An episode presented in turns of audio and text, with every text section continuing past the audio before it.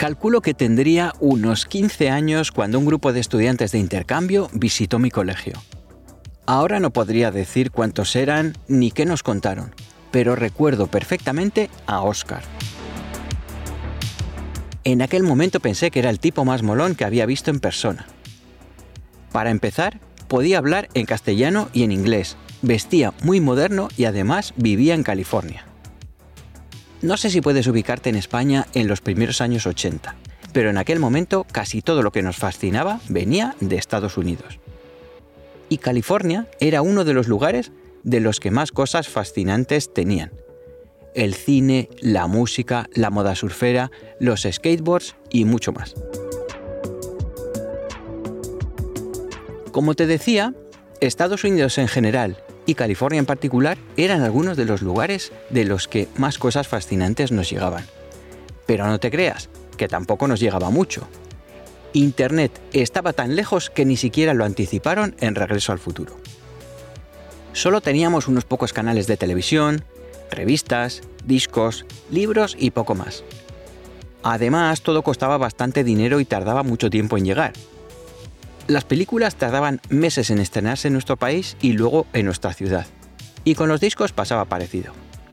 Por eso te puedes imaginar que para nosotros era increíble hablar con alguien que vivía en el lugar más alucinante del mundo. Así que durante la tarde en que nos visitaron aquellos estudiantes, freí a Oscar a preguntas.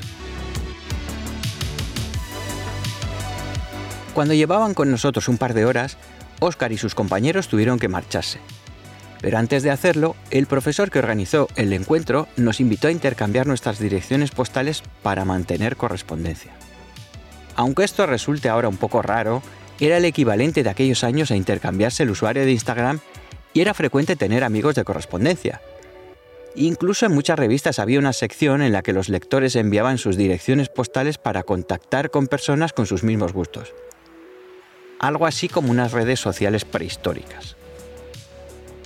Por supuesto, intercambié mi dirección postal con Oscar y nos escribimos durante años contándonos lo que pasaba en los lugares en los que vivíamos. Además, en muchas de esas cartas incluíamos alguna fotografía para ilustrar el texto. Pero claro, esto de mandar fotografías no era algo sencillo, y como han pasado unos cuantos años, te lo voy a recordar.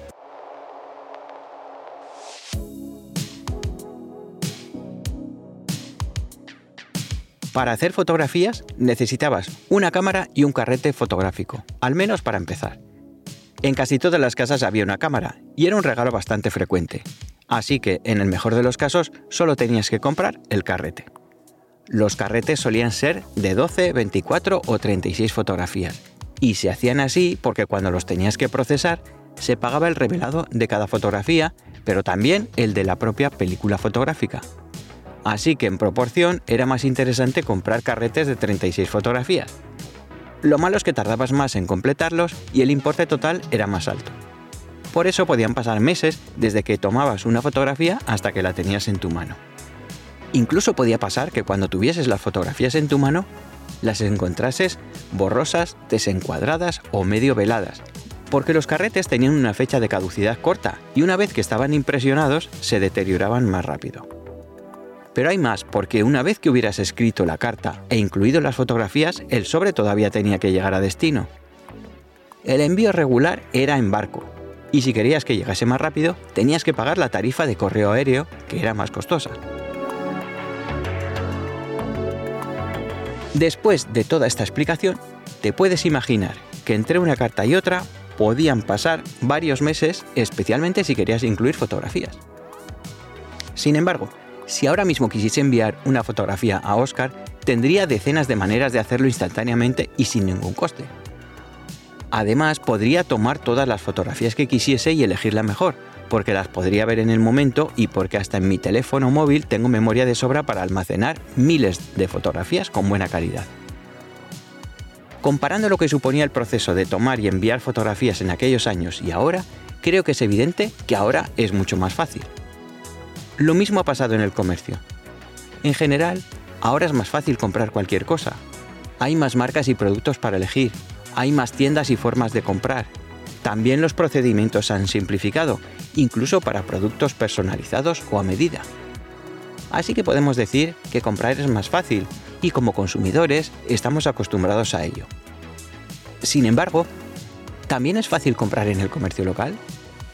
¿Está ofreciendo el comercio local el mismo grado de sencillez que hay en otros formatos? Eso es precisamente de lo que hablaremos en el episodio de hoy.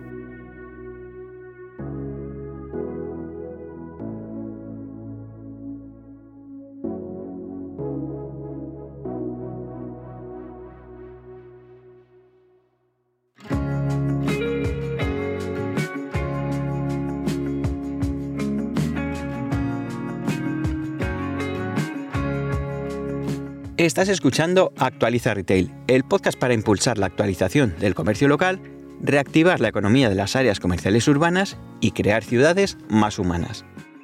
Soy Celestino Martínez, director de la consultora Actualiza Retail, y me gustaría darte la bienvenida a este episodio 69 en el que compartiré una serie de claves que han surgido del trabajo con comerciantes en las últimas semanas. En este trabajo he observado cómo hay ciertos aspectos que muchos comerciantes dan por entendidos y por buenos y que en realidad son obstáculos que hacen que el comprador potencial encuentre dificultades para comprar en el comercio en cuestión. Lo peor es que muchas de estas dificultades son insalvables y en muchas ocasiones suponen la interrupción del proceso de compra, lo que quiere decir que el comerciante pierde esa venta. Precisamente he utilizado las fases del proceso de compra para ordenar estas claves y al final he reunido 20. 20 claves que he repartido entre este episodio y el siguiente. Así que ahora te compartiré las 10 primeras claves y tendrás que escuchar el próximo episodio, el 70, para conocer las 10 restantes.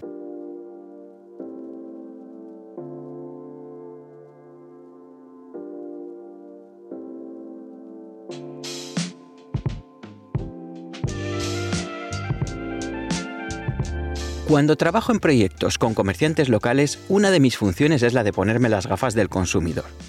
Es decir, me tengo que poner en la piel de un comprador potencial y analizar cada paso que podría dar.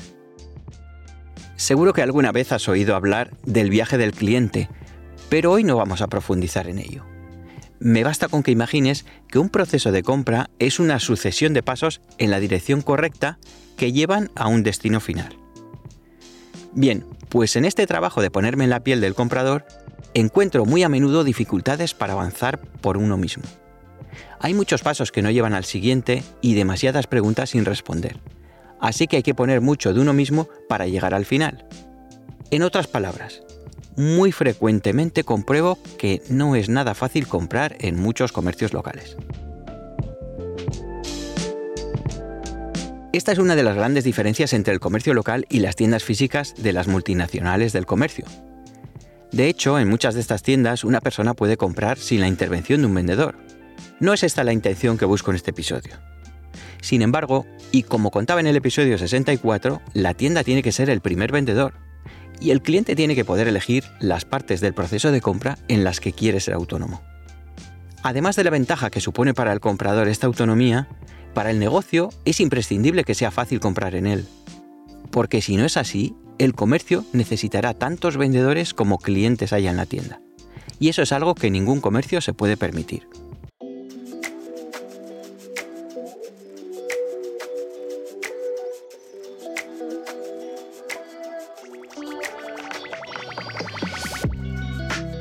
Muchos comerciantes no le dan importancia a estos aspectos y concentran en los vendedores la responsabilidad de facilitar la venta. Incluso hay quienes se encuentran exagerado que se tengan que cuidar tanto estos aspectos. Pero la realidad es que una mayoría de comerciantes desconocen los aspectos de su tienda en los que un comprador puede encontrar dificultades. Así que están convencidos de que es fácil comprar en su negocio y de que si no venden más es por otras razones. Lo cierto es que cuanto más fácil sea comprar en un comercio, más venderá ese comercio. Así de sencillo. Pero ¿dónde ponemos el listón para determinar qué es fácil o difícil si hablamos de comprar? Antes ya hemos nombrado a las tiendas de las multinacionales del comercio. Pero si observamos las tiendas de comercio electrónico, encontraremos que hay empresas que casi son capaces de adivinar lo que quieres y situarlo a dos clics de distancia, proceso de pago incluido. Así que tenemos que asumir que el listón está muy alto y que necesitamos que realmente sea más fácil comprar en el comercio local. Por esta razón, he seleccionado 20 aspectos clave para conseguirlo y las he ordenado dentro de las 5 fases del proceso de compra del que hablamos a fondo en el episodio 58. La idea es que viendo ordenadas todas las dificultades que puede encontrar un comprador potencial al recorrer el proceso de compra, se entienda mejor la importancia de eliminarlas. En cada una de estas claves compartiré aspectos de mejora lo más prácticos posibles. De esta manera, revisando las claves y mejorando los aspectos que se citan, cualquier comerciante local podrá conseguir que sea más fácil comprar en su negocio.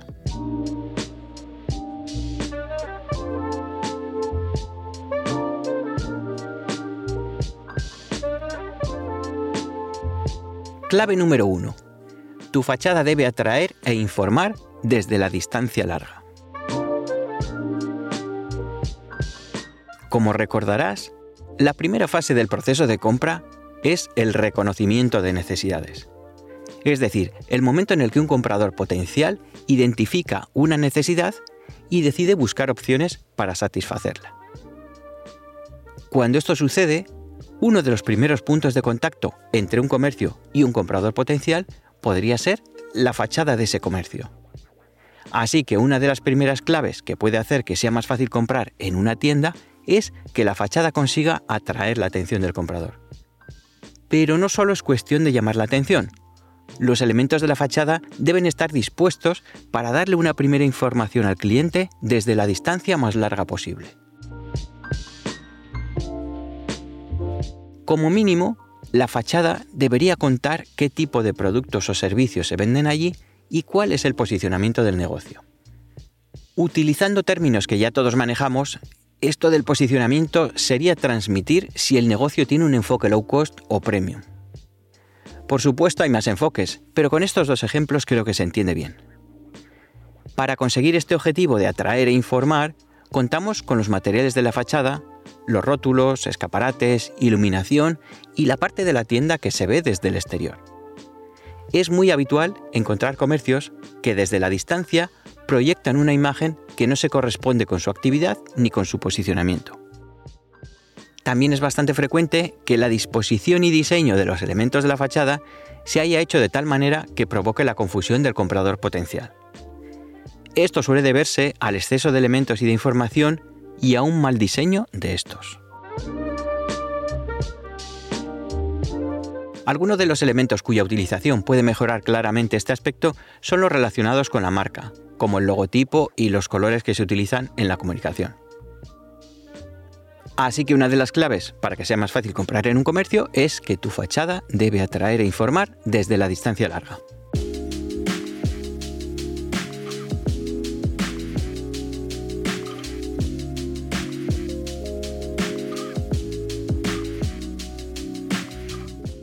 Clave número 2.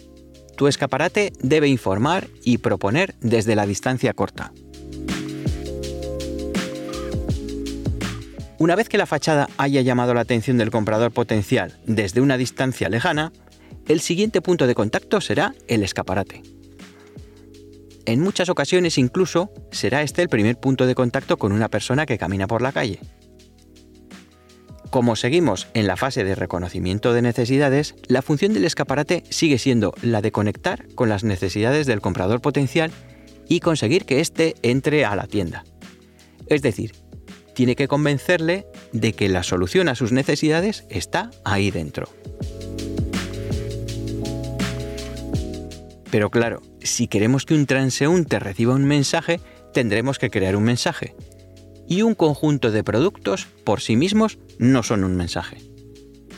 Por esta razón, otra clave para que sea más fácil comprar en un comercio es que el escaparate informe y proponga algo que sea comprensible desde una distancia corta. Además, este mensaje debe ser entendido de forma clara en unos pocos segundos, porque nuestro escaparate compite con la atención de otras decenas de estímulos alrededor de esa persona.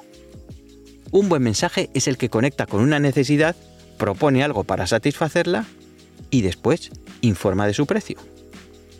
Por ejemplo, para el caso de un herbolario, una pregunta relacionada con el cansancio, la propuesta de un suplemento multivitamínico y un precio aproximado.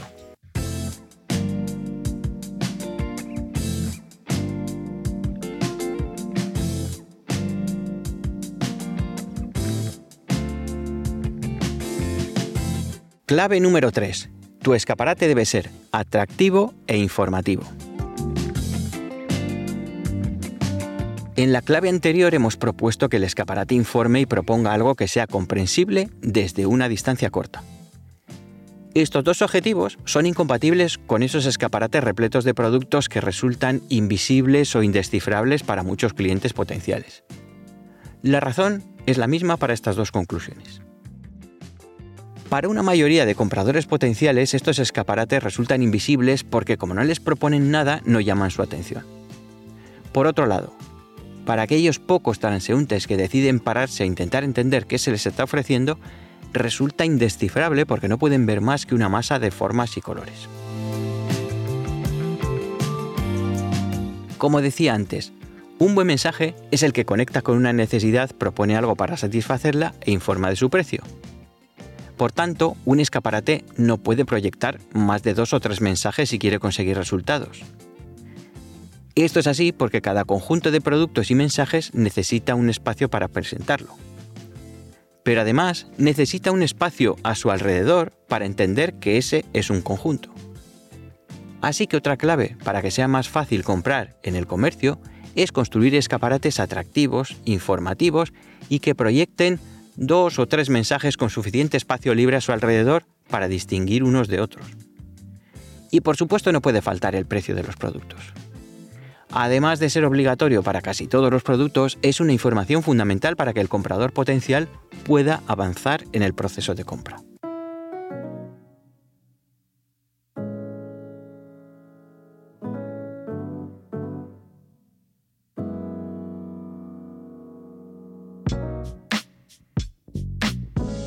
Clave número 4. Tus escaparates digitales deben dar información previa del negocio. En las claves anteriores hemos dicho que tanto la fachada como los escaparates de un negocio deben atraer, proponer e informar. En el entorno online, los comercios también tienen fachadas y escaparates, pero digitales. Hablamos de páginas web, de redes sociales y sobre todo de Google My Business. Y cuando un cliente llega a uno de estos recursos online, también debe recibir información y sobre todo propuestas. Por ejemplo, al perfil de Google My Business llegan las personas del entorno geográfico que están buscando los productos o servicios que vende un comercio. Es decir, que hay una predisposición a la compra. Por eso la información que se muestre tiene que ayudar al comprador potencial a decidir que aquello que busca lo encontrará en ese comercio.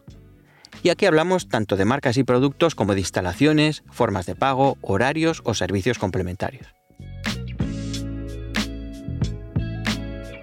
Este mismo criterio debe aplicarse al resto de recursos teniendo en cuenta que alguno de ellos se utilizará también en las siguientes fases del proceso de compra.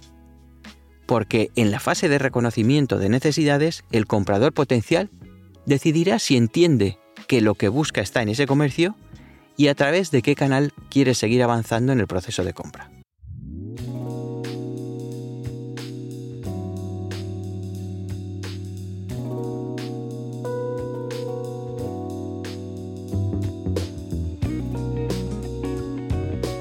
Clave número 5. Tu negocio tiene que ser accesible. Después de la fase de reconocimiento de necesidades, el comprador potencial entrará en la fase de búsqueda de información. Esto supone que para seguir avanzando en el proceso de compra, necesitará la información suficiente para entender qué argumentos del producto conectan mejor con sus necesidades y expectativas. Porque el objetivo de esta fase será el de llegar a una lista de candidatos posibles para la compra. Por eso, una clave fundamental en esta fase es la de la accesibilidad. Aquí hablamos de la accesibilidad a la información tanto en el canal online como en el físico, pero también de la accesibilidad física al local y dentro de él. Una mayoría de compradores potenciales intentará recorrer esta fase por sí mismo, así que nuestra labor es la de facilitar el acceso a la información. De hecho, cada vez es más habitual que lo hagan utilizando recursos online. Por ello debemos cuidar la información que ofrecemos en recursos como Google My Business, la página web o las redes sociales. Por otro lado, en el canal físico podemos utilizar para ello la exposición del producto, que deberá tener un buen tratamiento, estar bien categorizado y contar con información suficiente. Pero no debemos olvidar que para llegar a esa información, el comprador potencial debe poder moverse con comodidad por el espacio. Para ello es necesario eliminar barreras arquitectónicas, contar con pasillos de una anchura mínima y no invadirlos con expositores y otros elementos. He visitado muchas tiendas en las que es imposible moverse con una mochila en la espalda o llevando un carrito de niño o una silla de ruedas. Así que otra de las claves para que sea más fácil comprar en el comercio local es la accesibilidad entendida en toda su extensión.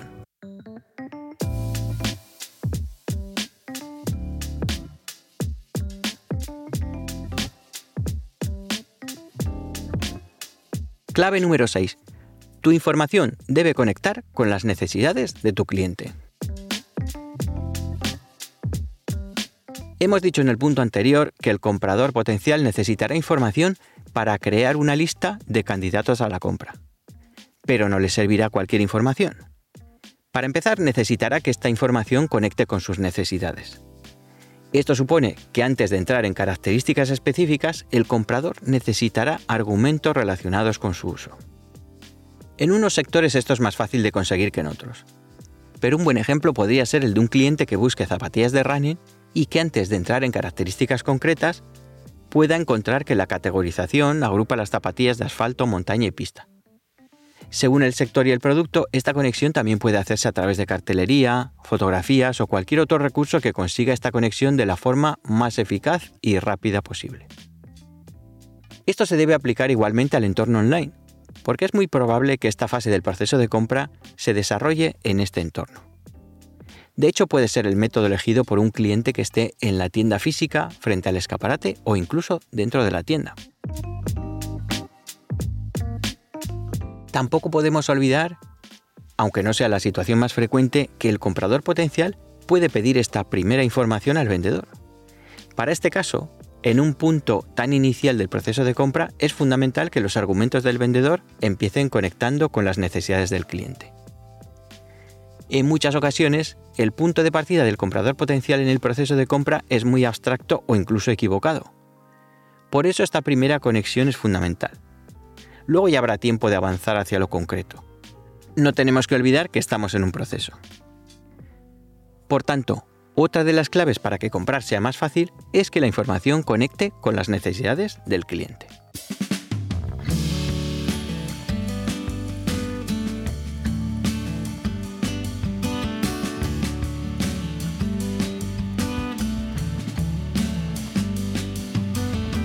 Clave número 7. Tu tienda debe informar al cliente. Decíamos antes que el comprador potencial necesitará información para crear una lista de candidatos a la compra y que ese proceso comienza conectando con sus necesidades. Así que dentro del proceso de compra hay un momento en el que el comprador potencial comienza a identificar las características o funcionalidades que son comunes en los productos que de una u otra manera satisfacen sus necesidades. Es un punto muy cercano al anterior y según el producto del que hablemos prácticamente se solaparán, pero hay que tenerlo en cuenta para compras de cierta entidad. Por eso la tienda tiene que facilitar que el cliente identifique fácilmente los productos que tienen estas características o funcionalidades. Como decía en el episodio 64, la tienda debería ser el primer vendedor y que sea el comprador quien decida cuándo quiere ser asistido por el vendedor. esta misma disposición de la información debería estar disponible en el entorno online. Aunque lo cierto es que en un buen número de sectores serán webs de referencia e influencers quien elija el comprador potencial para informarse. Por supuesto, si hay un atributo de un producto que no debe faltar en una tienda es el precio. Seguro que te lo he contado en muchas ocasiones, pero el aspecto de mejora más universal que encuentro a diario en mi trabajo es la indicación de precios. Así que otra de las claves para que sea más fácil comprar en el comercio es que la tienda debe informar al cliente sobre las características o funcionalidades básicas que tienen los productos que conectan con sus necesidades.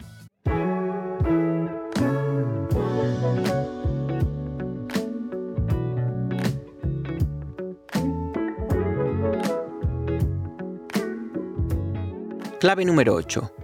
Deberías cuidar las reseñas de tu negocio. Como hemos visto en las últimas claves, el comprador potencial parte de la identificación de una necesidad y comienza a hacer una primera búsqueda de información. Esta información es para una primera criba, en la que el objetivo es acotar la búsqueda para hacerla manejable. Y también hemos dicho que muy frecuentemente este primer proceso se hará en el entorno online. Así que habrá un momento en el que este comprador potencial puede acercarse a la tienda desde este entorno. En ese primer momento, buscará en su entorno una tienda en la que pueda ver, probar y comprar el producto que busca. Así que por un lado, necesitará información de las marcas y productos que encontrará en esa tienda. Pero sobre todo, valorará la información del comercio que se suele encontrar en las reseñas y que tiene que ver con la experiencia de otros compradores. Desde el tipo de atención a las condiciones de venta, pasando por la opinión sobre las instalaciones o el modo en el que solucionan las devoluciones. Y aunque el lugar de referencia para encontrar estas opiniones es Google My Business, tampoco hay que descuidar los comentarios en cualquier red social. Por eso, otra clave para que sea más fácil comprar en un comercio local es la de cuidar las reseñas.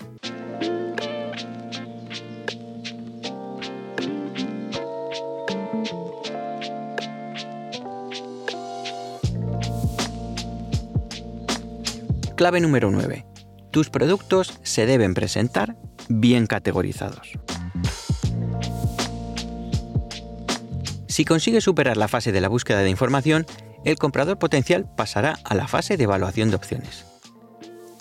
En esta tercera fase del proceso de compra, y partiendo de la información que tiene, el comprador intentará reunir un pequeño conjunto de productos candidatos a la compra. Actualmente hay muchas probabilidades de que sea esta la primera fase del proceso de compra en la que el comprador potencial llegue a la tienda física. Por eso no tiene sentido que el vendedor trate de comenzar la venta desde cero. Y esta es también la razón por la que muchos compradores potenciales entran en una tienda y no quieren ser atendidos en un primer momento. Lo que buscan en realidad es poder continuar con el proceso de compra por sí mismos hasta donde les sea posible. Para que esto suceda, lo primero que necesitamos es que la tienda pueda guiarle en su búsqueda. Esto supone que el producto debe estar ordenado y presentado con un criterio entendible por el cliente y es lo que llamamos categorización. Por ejemplo, una tienda de artículos deportivos puede tener una primera división por deportes, como el ciclismo o el running. Después puede separar el textil, el calzado y los complementos y luego dependiendo de cada deporte puede subdividir cada una de estas categorías en otras, según el uso del producto. Para el caso de las zapatillas de running puede haber secciones de asfalto, trail, pista o triatlón. Así que otra de las claves para que sea más fácil comprar en el comercio es que los productos se presenten bien categorizados.